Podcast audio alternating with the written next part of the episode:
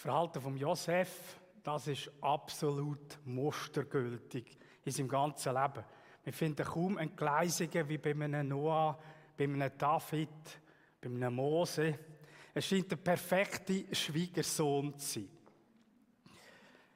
Sein Leben ist total spektakulär. Man könnte sagen, vom Sklaven, vom Tellerwäscher zum Herrscher von der damaligen Welt oder zur zweiten Person. Als ich angefragt wurde, ob ich über Josef predigen habe ich gedacht, wow, ja klar, das ist ja wie ein Lottosechser. Da gibt es so viele Sachen. Ich habe mir vorgestellt, okay, ich schaue die Stationen an vom Josef mit euch. Wie hat er sich verhalten? Daheim, nachher in der Sklaverei, Verkauf von den Brüdern, dem Haus von Potiphar. Wie hat er sich sein Glauben gelebt in diesen grossen Versuchungen? Wie ist es ihm gegangen, wo er hat sollen Träume deuten, wo man hohe Erwartungen auf ihn geleitet? Wie hat er sich gegeben in der Planung vom, das Überleben vom, von Ägypten mit diesen sieben guten, sieben schlechten Jahren? Wie hat er das Land Ägypten geführt? Wie ist er umgegangen, wo plötzlich seine Geschwister wieder gekommen sind? Und in die Geschichte halt. All diese Sachen wären mega spannend. Doch ich habe gemerkt, als ich mir nachher drei in den Text gelesen habe, dass von all dem gar nichts steht im Hebräer 11. Das war ein bisschen Enttäuschung. Da wird all das nicht genannt. Ich habe mir überlegt, ja, um was geht es denn überhaupt dem Autor vom Hebräerbrief? Dass der nicht jetzt die Geschichte schildert und sagt, schaut, lebt so wie der Josef. Sondern da hat es einen Vers drin, also es gibt gerade einen Vers über Josef und was da drin steht, würde man vermutlich gern überlesen. Da jetzt kein Clip sie habe, tut einfach der Bernhard da unterstützen. Also da steht über Josef, durch den Glauben redete Josef, als er starb, vom Auszug der Israeliten und befahl, was mit seinen Gebeinen, mit seinen Knochen soll passieren. Das ist alles. Als ich mich ein vertieft habe, habe ich gemerkt, ja, Moment mal, in diesen Versen vorher geht es eigentlich ums Gleiche. Einfach um andere Namen. Kannst du wieder eins drücken? Durch den Glauben segnete Isaac den Jakob und den Esau auf die zukünftigen Dinge hin. Das ist alles, was über Isaac steht. Und dann, wenn wir nochmal einen Vers zurückgehen, wieder das Gleiche. Durch den Glauben segnete Jakob, als er starb, die beiden Söhne Josefs und neigte sich über die Spitze seines Stabes.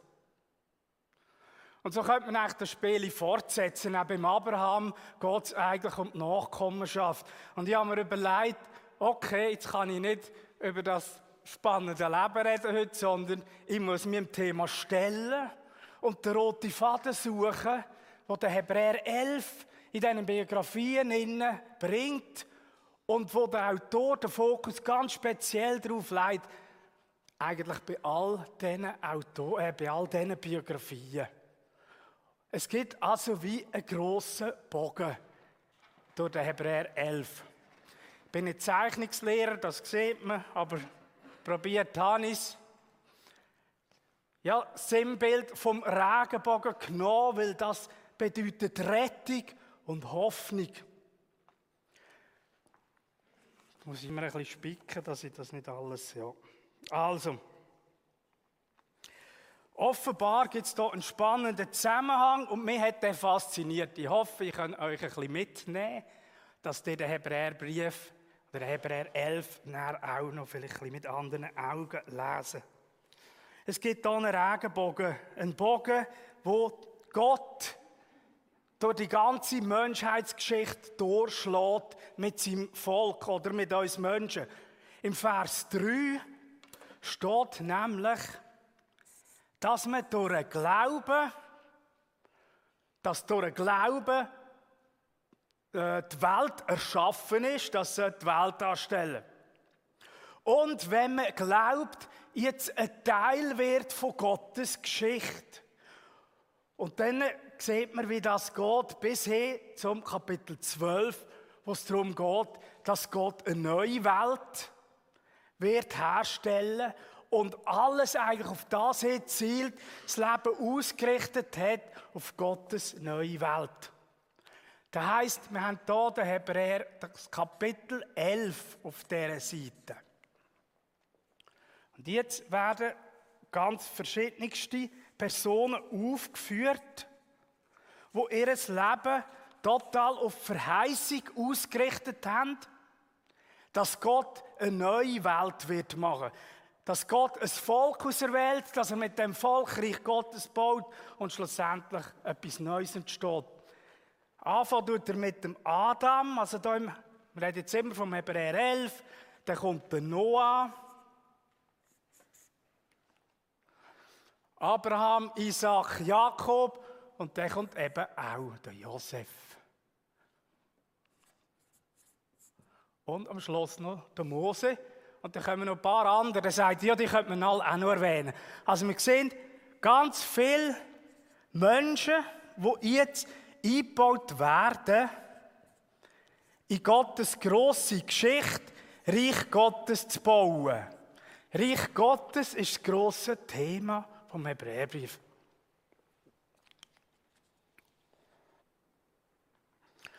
Und dann kommen wir ans Ende vom Hebräer 11. Da haben wir zwei ganz spannende Verse. Kannst du die mal anbeamen? Der erste Vers, der Vers 39. Vers 39 steht, die all haben durch den Glauben Gottes Zeugnis empfangen, eine Verheißung. Sie haben es aber noch nicht gesehen und noch nicht gelangt. Die haben also alle ihr Leben auf eine Verheißung ausgerichtet. Der Abraham ist losgezogen, weil Gott ihm verheißen hat, ein neues Land, ein neues Volk und so weiter. Auch der Josef hat das im Blick gehabt, der Mose und so weiter. Und das ist das, was sie angetrieben hat im Leben. Und dann steht im Vers 39, aber sie haben es eigentlich alle nicht gesehen. Sie haben alle im Glauben auf die Zukunft müssen leben. Und dann kommt der Vers 40. Da kommt Begründung. Weil Gott etwas Besseres für uns vorgesehen hat. Nämlich nicht ohne uns den Bogen zu schließen. Jetzt kommst du und ich ins Spiel. Und jetzt geht die Geschichte weiter mit dir und mir. Gott sucht Menschen, die ihr Leben voll auf ihn ausrichten und einen Teil von seiner Geschichte mitschreiben. Menschen vom Glauben, so dass die Ahnengalerie in die Gegenwart geht und in die Zukunft. Und so Gott zu seinem Ziel kommt.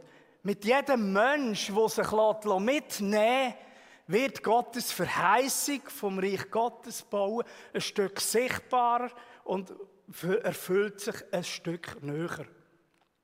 Und das ist jetzt spannend, von dem redet jetzt Kapitel 12. Also Kapitel 11, unsere Vorfahren, die sind uns ein Vorbild, weil die haben voll ihr Leben auf Gott ausgerichtet, haben gewusst, es gibt eine Hoffnung, es gibt eine Zukunft, Gott baut sein Reich, auch wenn wir das noch nicht sehen.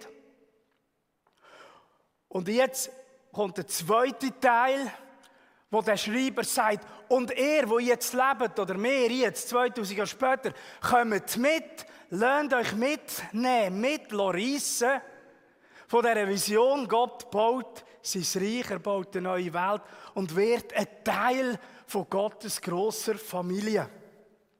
Von dem redet hier der Vers 40. Und jetzt startet eigentlich das Kapitel 12 mit etwas Spannendem.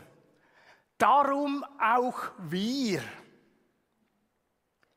Und wenn wir nachher weiterlesen, heißt darum auch wir kommen mit in den Kampf vom Leben und wir kämpfen den Weg vom Glauben bis ans Ziel. Und dann heißt es, darum mehr, weil wir eine ganze Wolke von Zeugen um uns haben, die mit uns kämpfen, mit uns beten, mit uns gehen, Lasst uns dranbleiben und das Ziel erreichen, dass Gott sein Reich bauen kann und eine neue Welt entsteht mit ihm. Und wie sollen wir das machen? Wie können wir im Glauben kämpfen? Dann kommt der nächste Vers. Lasst uns aufsehen auf Jesus.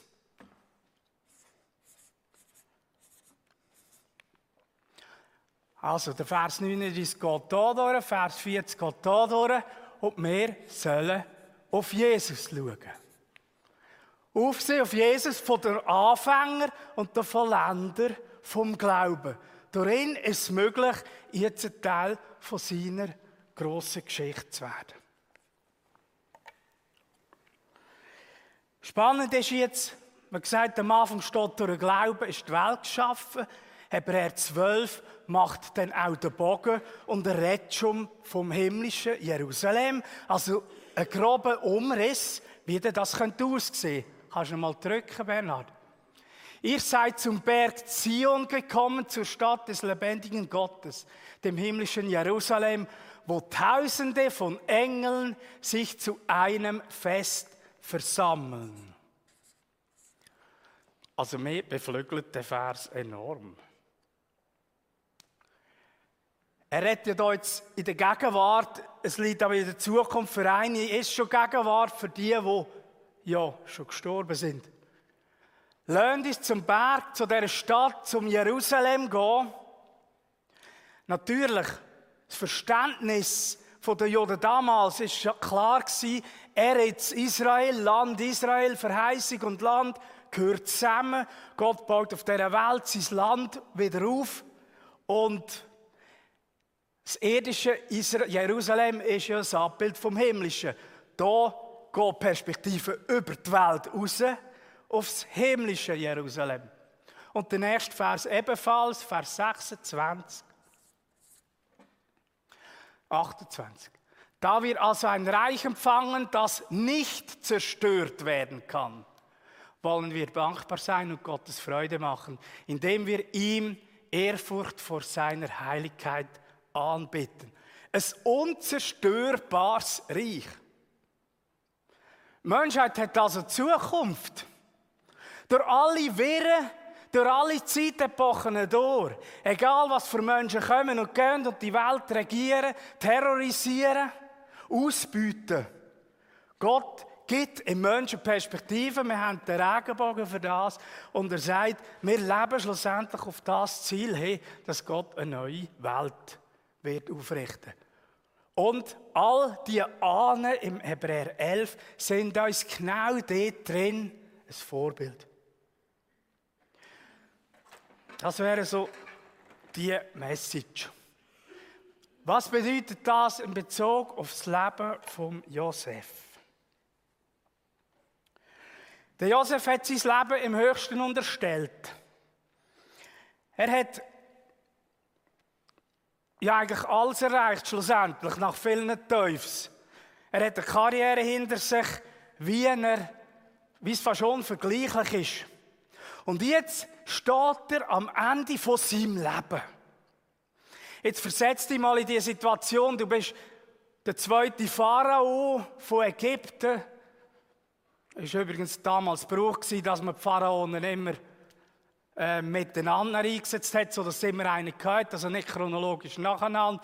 Darum haben wir oft das Knosch und finden dann die biblischen Personen nicht, weil man manchmal Zeit falsch rechnet, sondern nicht überschneidend.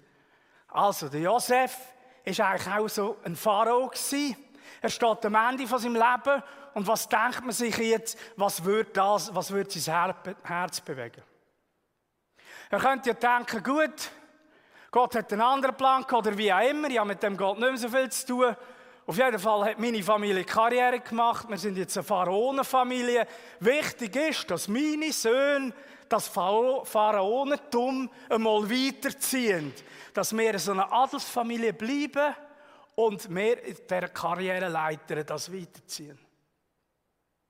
Doch scheinbar bewegt der Josef etwas ganz anderes am Ende von seinem Leben. Er hat Reichtum, er hat Macht, er hat Einfluss. Und am Schluss vom Leben hat er eine Message, die er die nächste Generation weitergibt. Nämlich, Gott hat einen Plan, Gott zieht seinen Plan durch, auch wenn ihr es noch nicht seht. Er erinnert seine Nachkommen an die Verheißung Gottes, an dass er jetzt Israel, Gott wird euch aus der Sklaverei von Ägypten nach Kanaan führen. Auch das kann man ja wieder übersetzt anschauen aus, der, aus dem alten Leben in ein neues. Und haltet an dem Plan fest. Das Sterbebett kann Verschiedenes auslösen. Das Sterbebett kann sehr trist sein. Es kann ein Sackgasse sein. Oder es kann Perspektiven geben. Es kann der Ort der Hoffnung geben. Hier beim Josef ist Sterbebett der Ort der Hoffnung geworden.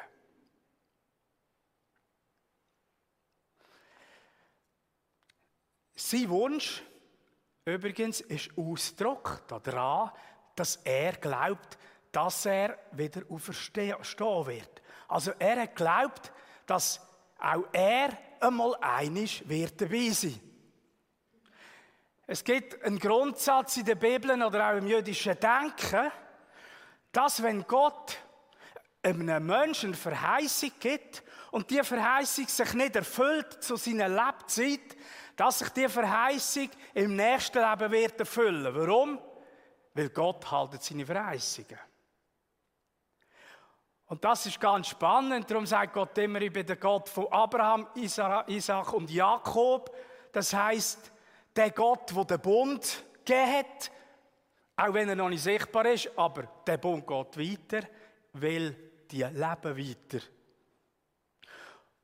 Und so sagt der Josef, nehmt meine Knochen mit nach Jerusalem, das sagt er nicht, aber nach Kanaan. Im Glauben, ich werde wieder auferstehen. Und das ist doch spannend. Der Glaube haben die meisten Juden auch heute. Im wichtigsten jüdischen Gebet, das 18, 18 Gebet, oder wie man dem sagt, Shemon Esrel, da ist im zweiten Teil drin, gelobt bist du Gott, weil du die Toten wieder lebendig machst.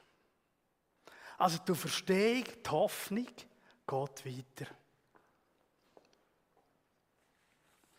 Das ist das, was mich fasziniert beim Josef. Trotz seiner Karriere, trotz seinem Reichtum, hat er an Gott festgehalten und hat gewusst, was das Wichtigste ist in seinem Leben.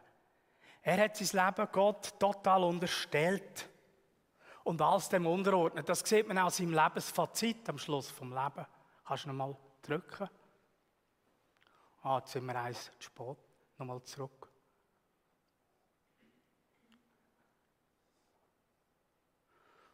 Okay, stimmt, vielleicht die Reihenfolge nicht. Mach nicht. Ich lese es vor. Der Josef hat am Schluss von seinem Leben gesagt, ihr gedachtet es böse mit mir zu machen. Aber Gott gedachte es gut zu machen. Und jetzt kommt der Grund. Und an dem sehe ich, dass er sein Leben dem unterordnet. Um zu tun, was jetzt am Tag ist, nämlich am Leben zu erhalten, ein großes Volk. Oder er sagt das zweites, aber Gott hat mich von euch hergesandt, dass er euch übrig lasse auf Erden und euer Leben erhalte zu einer großen Errettung. Das heißt, der Josef am Ende vom Leben sagt, okay, es ist nötig gewesen, dass ich mein Leben so umwege gemacht habe. Es ist nötig gewesen, dass ich viel Ungerechtigkeit erlebt habe. Warum? Weil es ums große Ziel ist gegangen, nämlich, dass Gott als Ziel kommt mit seinen Verheißungen. Dass Gottes Volk kann wachsen und Gott einmal eine seine neue Welt kann herstellen Vielleicht ist das auch eine Erkenntnis am Ende von unserem Leben. Manchmal sehen wir vielleicht, warum hat Gott das oder selbst zugelassen. Vielleicht kann man manchmal im Nachhinein etwas besser einordnen, aber nicht immer. Es entstehen Fragen in unserem Leben, wo man einfach sagen okay, Gott, ich weiß nicht warum, aber du wirst ja wohl die Grund haben.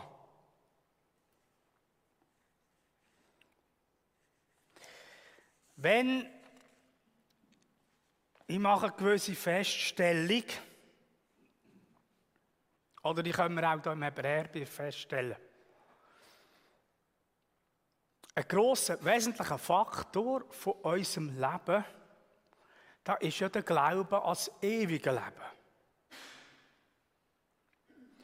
Wir glauben, dass das Leben hier nicht fertig ist. Wir haben Hoffnung, wir haben Perspektive. Das macht einen wesentlichen Teil von unserem Leben aus. Und ich meinte feststellen, dass man früher mehr den Fokus auf das geleitet als heute. Es gibt ein Leben nach dem Tod.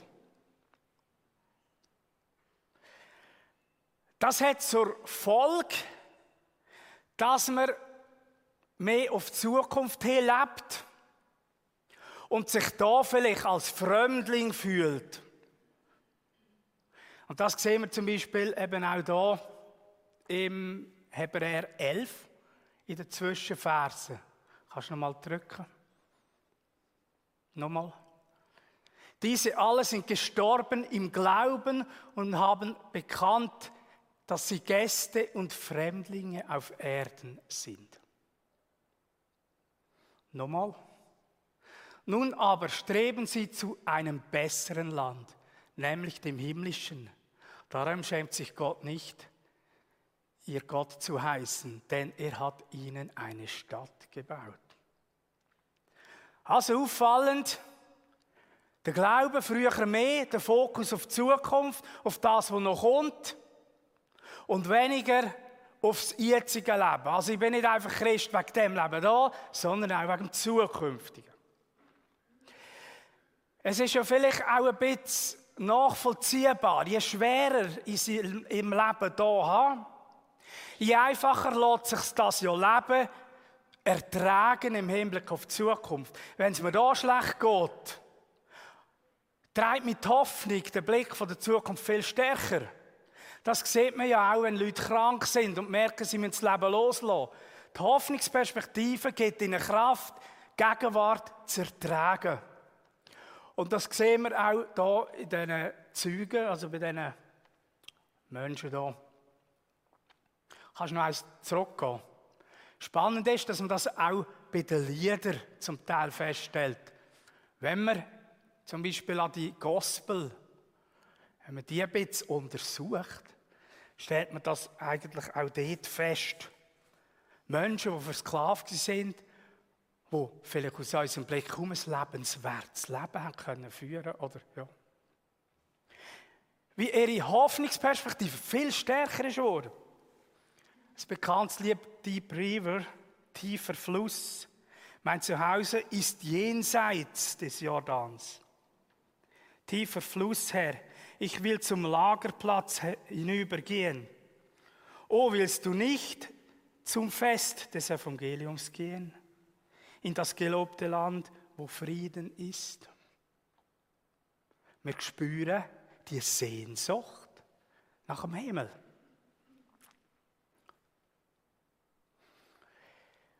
Vielleicht nochmal, mit uns in der heutigen Zeit haben wir den Fokus als Christen mehr aufs Leben hier anfangen Den Slogan haben wir ein bisschen geändert.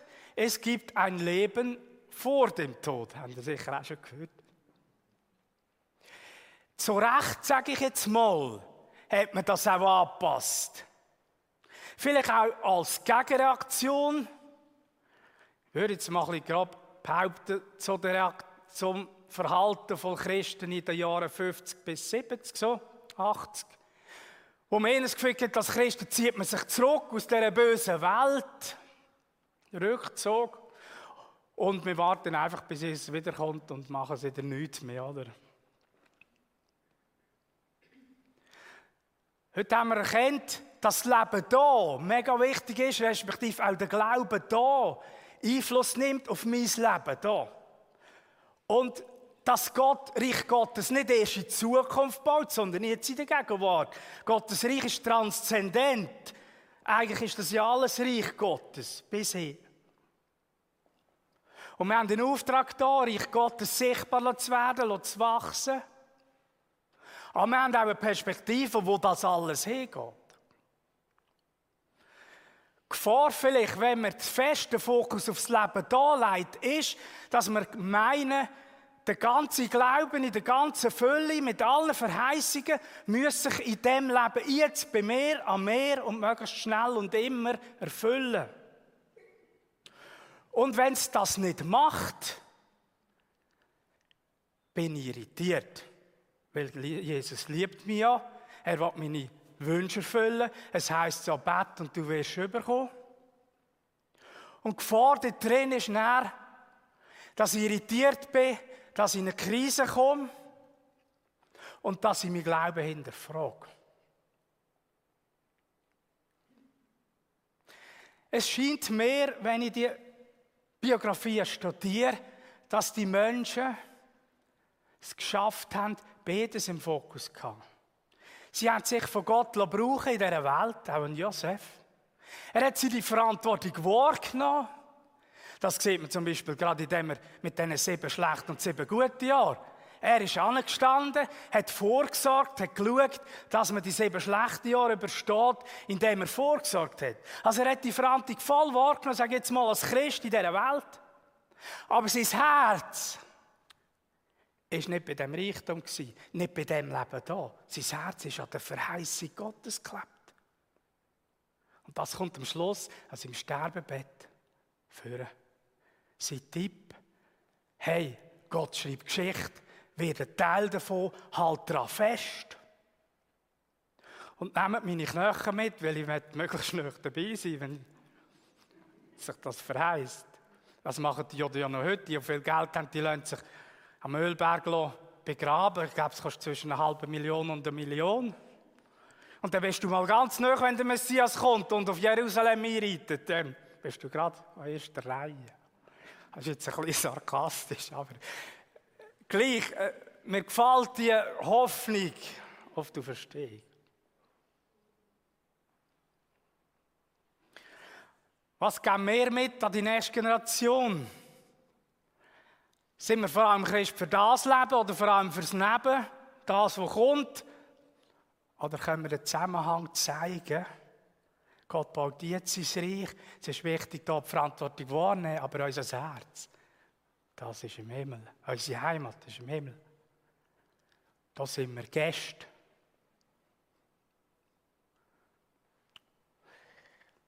Wenn wir als Christen die Perspektive nicht haben, dann ist auch Gefahr, dass wir vielleicht mutlos werden.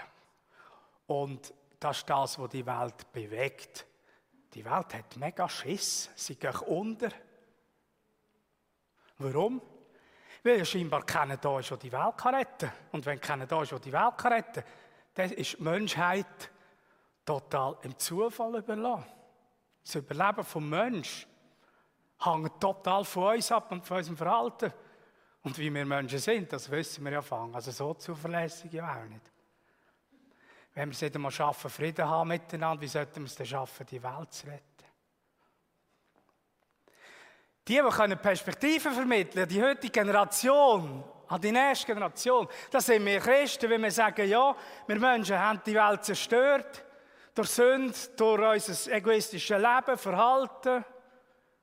Aber zum Glück gibt es Gott, der einen Plan hat. Und er wird wiederkommen.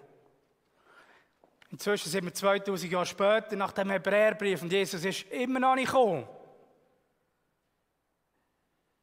Wir sind aber immer noch ein Teil in dieser Verheißung.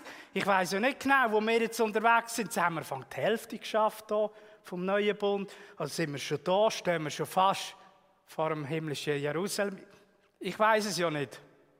Wichtig ist, dass ich den Fokus habe, dass ich weiß, da will ich. Und wenn Jesus sagt, trachtet zuerst nach Gottes Reich, der beinhaltet das auch.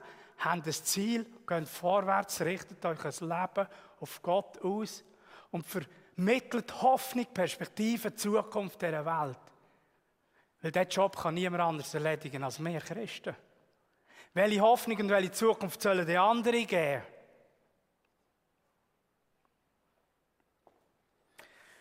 Die Menschen hier haben es geschafft,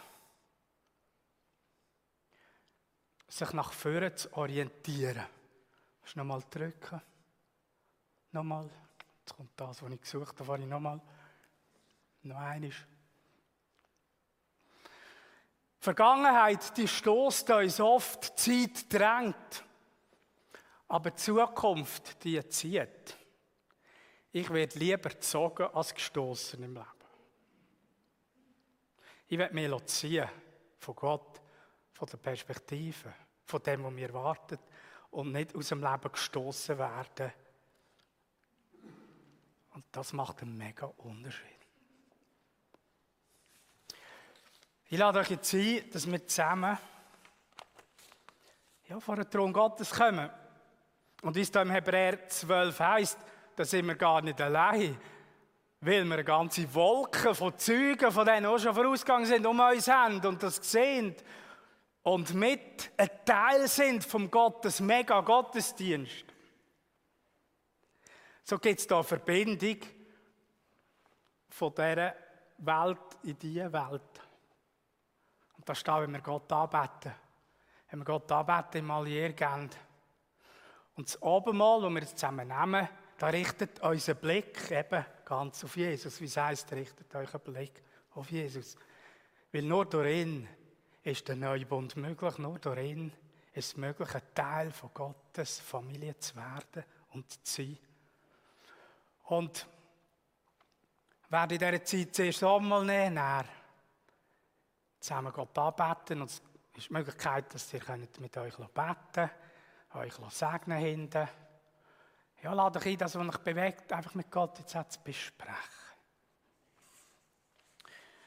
Ich lese den Text aus dem 1. Korinther 11.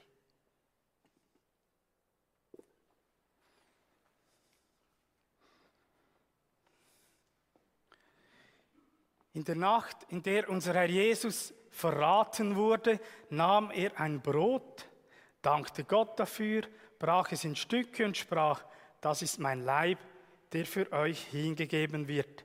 Feiert dieses Mahl immer wieder und denkt daran, was ich für euch getan habe, so oft ihr dieses Brot esst.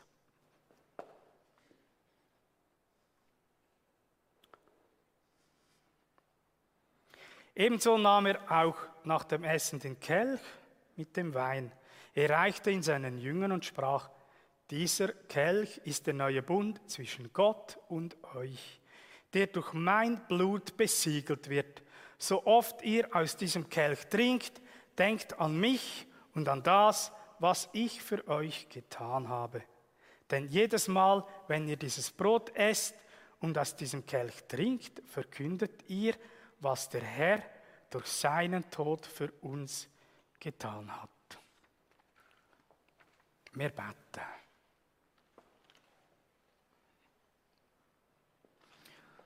Ja, Jesus Christus, ich danke dir einfach von Herzen, dass du von Anfang an dabei bist, wo dein Vater die Welt geschaffen hat, durch dich.